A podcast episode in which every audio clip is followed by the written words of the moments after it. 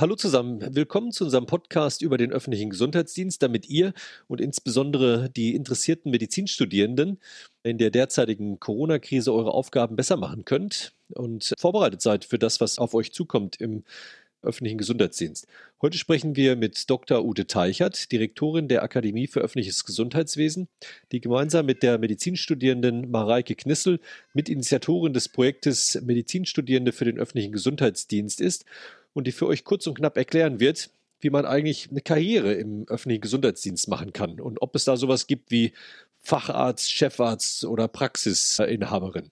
Liebe Ute, was können denn eigentlich Medizinstudierende im öffentlichen Gesundheitsdienst so lernen? Natürlich gibt es jede Menge spannende Aufgabenbereiche, die ein Gesundheitsamt macht und die man dort lernen kann.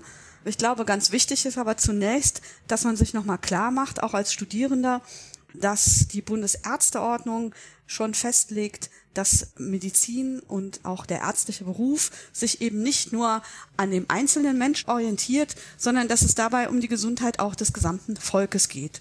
Also bereits dort ist verankert, dass Ärztinnen und Ärzte sich nicht nur um einzelne Personen kümmern sollen, sondern eben auch die Bevölkerung in den Blick zu nehmen haben.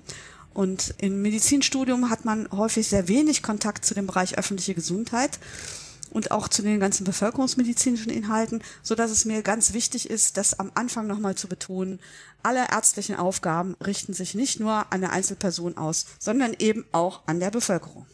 Wenn jetzt äh, ein Student oder jemand, der mit dem Medizinstudium fertig ist, da jetzt tätig werden will, dann braucht er doch sicher eine besondere Facharztweiterbildung für diesen Bereich.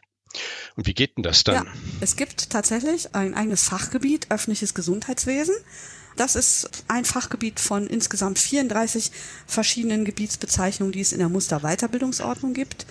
Ich sag mal, wie man Facharzt für innere Medizin werden kann, wie man Facharzt für Dermatologie, Augenheilkunde oder anderes werden kann. So kann man eben auch Facharzt für öffentliches Gesundheitswesen werden. Und es gibt da auch klare Regelungen in der Musterweiterbildungsordnung, was die Weiterbildungszeiten angeht.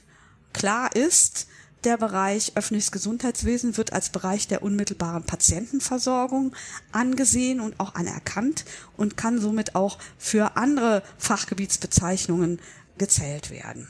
Und wie groß ist dann äh, der Aufwand? Wie lange dauert diese Facharztausbildung? Also die Facharztausbildung dauert insgesamt fünf Jahre oder 60 Monate. Davon muss man 24 Monate in, dem Bereich öffentliches Gesundheitswesen gearbeitet haben zwölf Monate in einem Gesundheitsamt, 24 Monate müssen in einem anderen Gebiet der unmittelbaren Patientenversorgung abgeleistet werden. Das sind im Regelfall die klinischen Zeiten. Man muss also auch Klinikerfahrung mit sich bringen. Und man muss auch sechs Monate in Psychiatrie und Psychotherapie gemacht haben. Und der einzige Facharzt, der auch noch eine theoretische Weiterbildungszeit vorschreibt, ist der Facharzt für öffentliches Gesundheitswesen. Man muss also eine sechsmonatige Kursweiterbildung für öffentliches Gesundheitswesen machen. Die kann man an der Akademie für öffentliches Gesundheitswesen machen. Im Regelfall ist es, läuft es so, dass man von einem Gesundheitsamt angestellt wird. Meistens bringt man dann schon Zeiten mit aus dem Klinikbereich, die man für diesen Bereich anerkennen kann. Dann kann man im Gesundheitsamt die Zeiten für den Bereich öffentliches Gesundheitswesen ableisten und der Arbeitgeber, der Dienstherr, schickt einen dann zu der sechsmonatigen theoretischen Weiterbildung, die ähm, sowohl im Moment von der Akademie in Düsseldorf als auch in Berlin angeboten werde. Wir haben zwei Modelle am Start. Entweder kann man das in einzelnen Modulen machen. Die Module variieren von vier bis sechs Monaten. Oder aber in Berlin äh, kann man eine Woche pro Monat ein Modul besuchen. Dann dauert das Ganze natürlich insgesamt länger. Das ist sozusagen unser familienfreundliches Modell, mit dem wir jetzt am Start sind.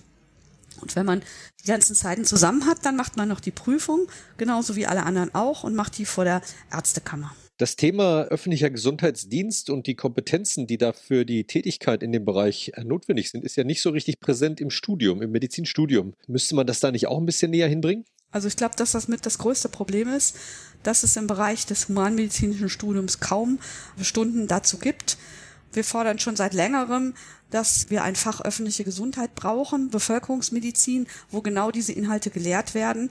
Denn es gibt doch wesentliche Unterschiede zwischen der Tätigkeit in der Individualmedizin und im bevölkerungsmedizinischen Bereich. Von daher würde ich es ganz, ganz wichtig finden, dass wir das erstens integrieren in die Approbationsordnung, in das Humanmedizinstudium und dass wir auch mal bundesweit Lehrstühle für diesen Bereich bekommen. Das gibt es bisher nirgendwo und das, glaube ich, ist ein ganz, ganz großes Problem.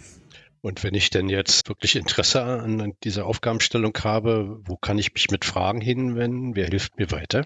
Also man kann sich wenden an die Akademie für öffentliches Gesundheitswesen. Wir führen auch individuelle Beratungen zu Karrierenfragen durch. Man kann sich wenden an den Bundesverband der Ärztinnen und Ärzte öffentlichen Gesundheitsdienstes. Auch dort füllen wir Beratungsanfragen. Man kann sich auch direkt an das örtliche Gesundheitsamt wenden und dort nachfragen, wie es denn aussieht mit Stellen. Allerdings im Moment, glaube ich, ist die Situation vor Ort sehr schwierig. Da würde ich davon abraten, sich dort beraten zu lassen. Im Übrigen auch die Landesärztekammern haben eine Beratungsfunktion. Das ist nochmal wichtig, überhaupt zu betonen. Die Zeiten, die ich vorgestellt habe für die Weiterbildungszeit sind zwar bundesweit gültig, aber einzelne Landesärztekammern haben nochmal Veränderungen in diesen Bereichen sozusagen vorgesehen. Das heißt, man muss auf jeden Fall gucken, in welchem Bundesland man tätig ist, welche Landesärztekammer zuständig ist und man muss dort als allererstes mal in die Weiterbildungsordnung reingucken, um genau zu verstehen, was in dem einzelnen Bundesland sinnvoll ist.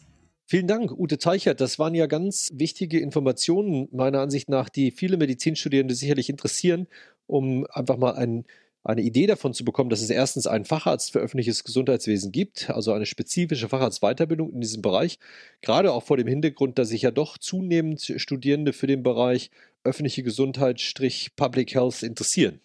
Detlef, was meinst du noch? Ja, also ich denke, diese Aufgabenstellung muss eigentlich viel präsenter noch werden an den Universitäten direkt.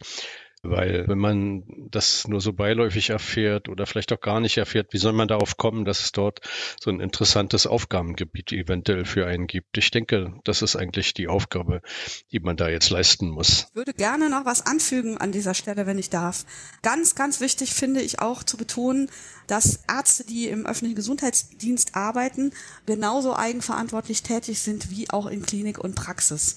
Also man ist nur in der Verwaltung eingegliedert und in Verwaltungsfragen sozusagen von dem Dienstherrn abhängig, aber alles andere liegt in der Eigenverantwortung des Arztes und ruht auf der Approbation.